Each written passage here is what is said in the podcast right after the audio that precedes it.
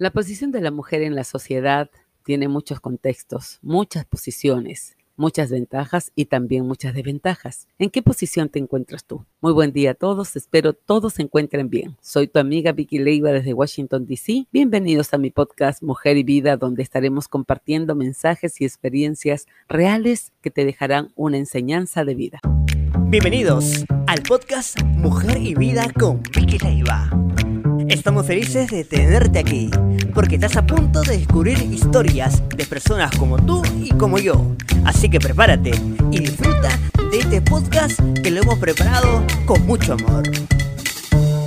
Nuestra posición como mujeres desde que nacemos es un poco incierta, pues siempre se espera que el primer hijo sea varón. Y si es mujercita, pero igual se le aprende a querer y se vuelve la consentida de papá. Esto nos trae una buena ventaja, depende del continente en que nazcamos, pues no todas las culturas piensan lo mismo con respecto a las hijas mujeres, pues en las culturas del Medio Oriente es otra historia que contar. Y al pensar en las culturas, en las creencias, en las ideologías sociales, nos invitan a meditar en cuál es la posición real de la mujer en la sociedad de hoy. Creo que muchas tendríamos diferentes historias que contar desde nuestras perspectivas vivenciales. Unas hemos sido hijas mayores, otras hijas únicas, otras son la intermedia, la intermedia o las últimas que nunca dejan de ser los bebés de la casa. Por ende, en su posición familiar es distinta la una de la otra. Por lo tanto, las experiencias que vivas serán diferentes según la posición familiar en la que te toque nacer. La mayor es la privilegiada porque todo lo tiene nuevo y de primera mano,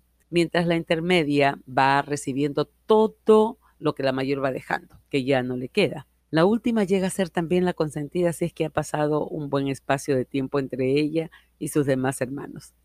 Este es el inicio vivencial de la mujer que empieza en un seno familiar, pues de la que no se cortará otra, de la que no se contará otra historia muy, muy distinta. Historias como que nació fuera del matrimonio, o que nunca conoció al padre, o que fue entregado a un orfelinato al nacer o al nacer quedó huérfana, bueno, situaciones y circunstancias diferentes que influyen en el desarrollo de la personalidad y por lo tanto determina la posición que tendrá en la sociedad en la que se desarrolla, o le dará el valor y la fortaleza para posicionarse en un lugar diferente al que le tocó enfrentar en su desarrollo. Mm. También la posición de la mujer en la, sociedad, en la sociedad va a depender de la situación económica de los padres, pues desafortunadamente vivimos en una sociedad donde el dinero tiene una posición privilegiada y lidera nuestro entorno, a diferencia de una mujer que nace en medio de una familia con la economía estrecha.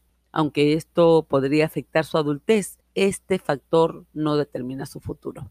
No, no, señor. La casa materna tiene una gran influencia, una importante influencia en lo que determina tu posición en la sociedad, pues allí es donde aprenderás todo lo que anhelas para tu futuro. Es allí donde empiezan tus sueños, allí donde empiezas tus anhelos.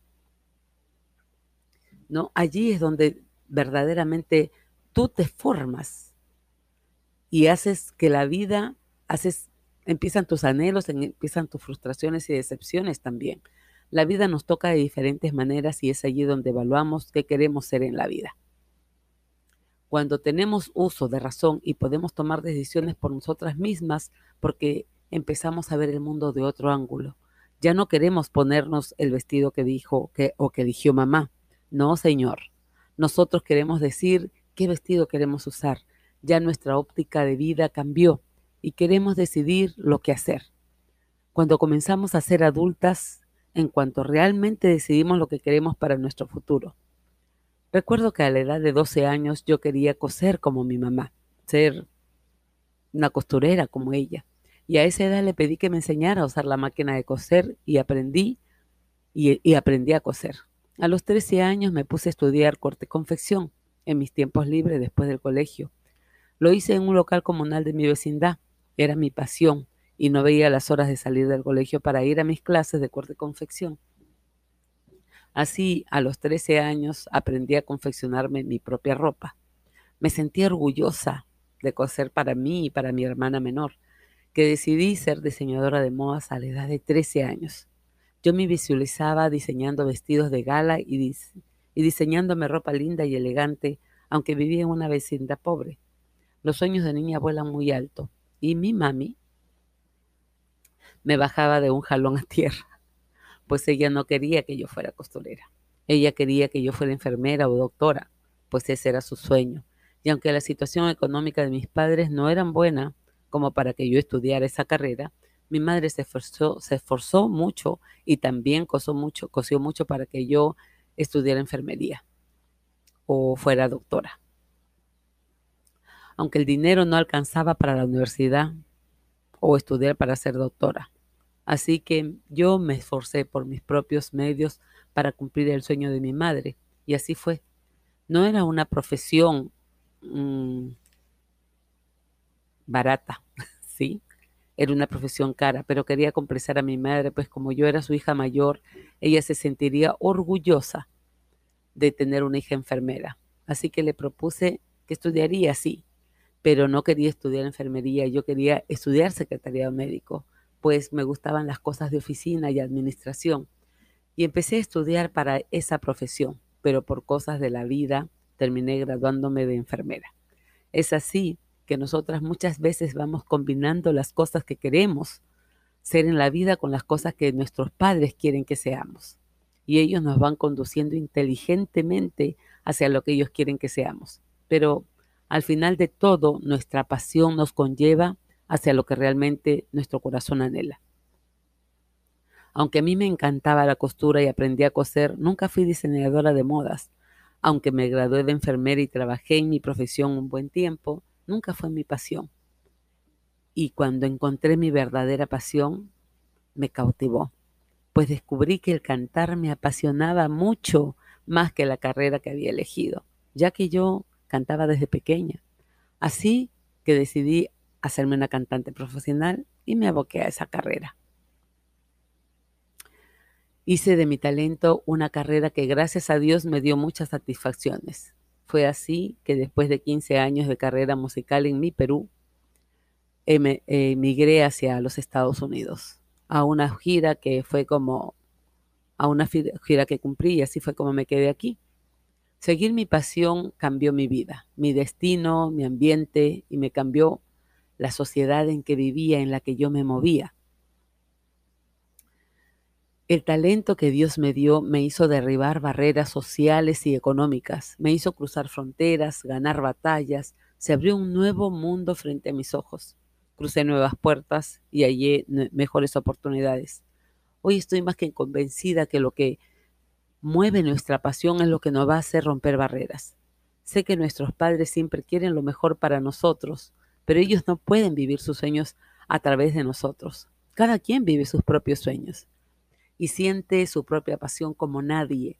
Solo tú puedes tomar en control el control de tu vida, donde tú decidirás lo que quieres para tu futuro.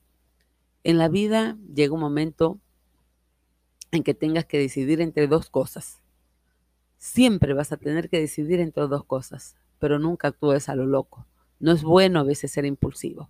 Medita siempre, piensa, analiza cuánto, cuánto tienes que elegir entre una cosa u otra. Yo tuve que elegir entre ser cantante o ser enfermera. Pero quise seguir lo que mi corazón y mi pasión me mandaron. Y así es como yo hice de mi trabajo mi pasión. Solo así tú podrás llegar a donde quieres. No hay nada peor que trabajar por deber o por obligación.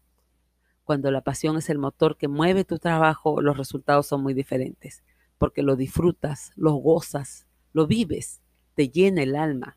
Lo que te apasiona es lo que tú vas a desarrollar mejor. Seguir mi pasión me permitió pisar escenarios que nunca pensé, viajar a lugares que nunca imaginé, tener un público inimaginable. Nunca dejes que otro te diga lo que tú debes ser. Sé tú quien quieras ser.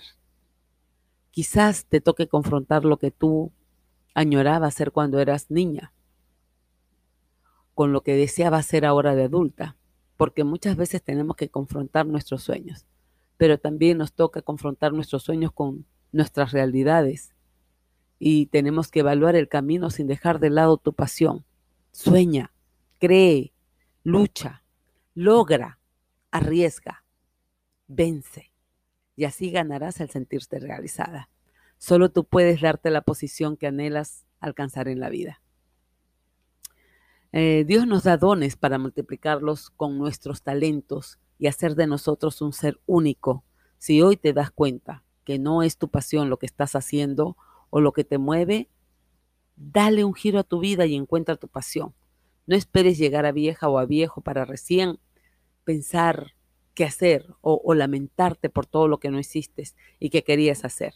Y ya es tarde porque la vida y las energías ya no son las mismas.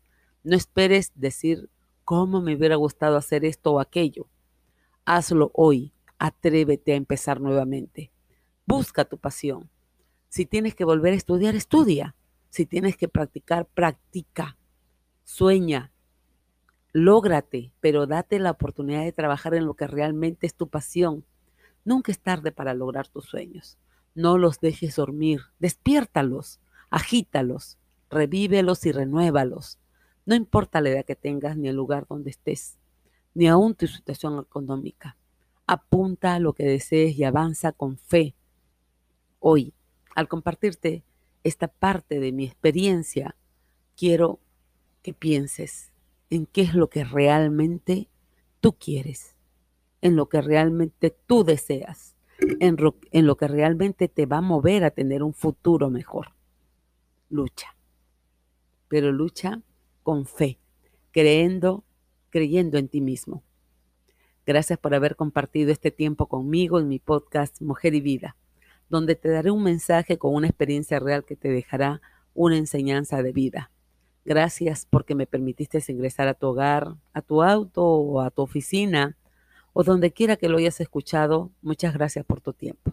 Soy Vicky Leiva desde Washington, D.C. y me despido deseando que me acompañes en el próximo capítulo.